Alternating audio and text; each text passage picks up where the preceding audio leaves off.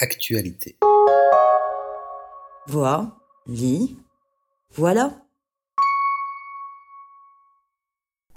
Thibou et Brindille de Ralph Vaskarts et Ariane Sonk, avec des illustrations de Sabien Clément, traduit du néerlandais par Emmanuel Sandron chez Alice Jeunesse. Il était une fois le ciel, et dans le ciel, un nuage. Et sous le nuage, un arbre, un pommier.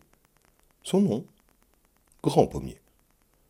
Dans le vert feuillage de Grand Pommier vivaient deux jeunes hiboux, l'un s'appelait Thibou, l'autre Brindille.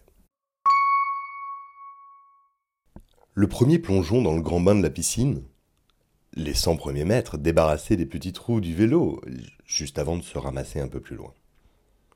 C'est la première piqûre d'abeilles, de méduses rarement agréables.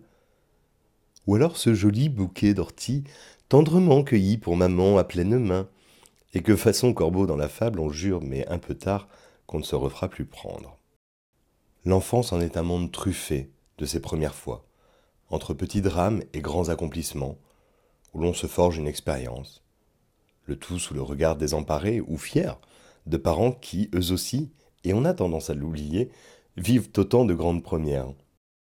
Thibou et Brindille sont deux bébés hiboux, qui regardent l'univers depuis leur lit, confortablement lotis sur la branche de grands pommiers. Frères et sœurs conversent, ulule serait plus juste, de cette première fois cruciale dans la vie d'un piaf, son envol. Attention, rien de métaphorique, type couper le cordon ou maman arrête de m'appeler, je suis grand.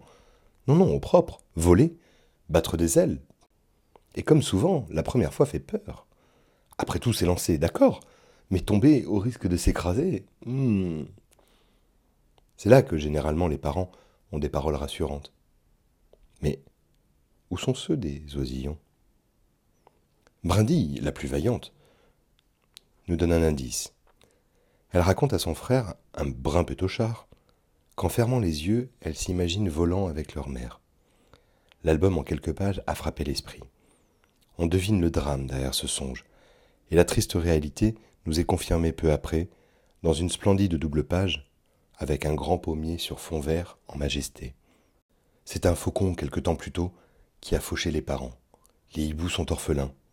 Plus personne pour leur apprendre ni les accompagner. Puis, un second drame. Brindille, qui joue sur l'une des branches de grands pommiers, tombe de l'arbre.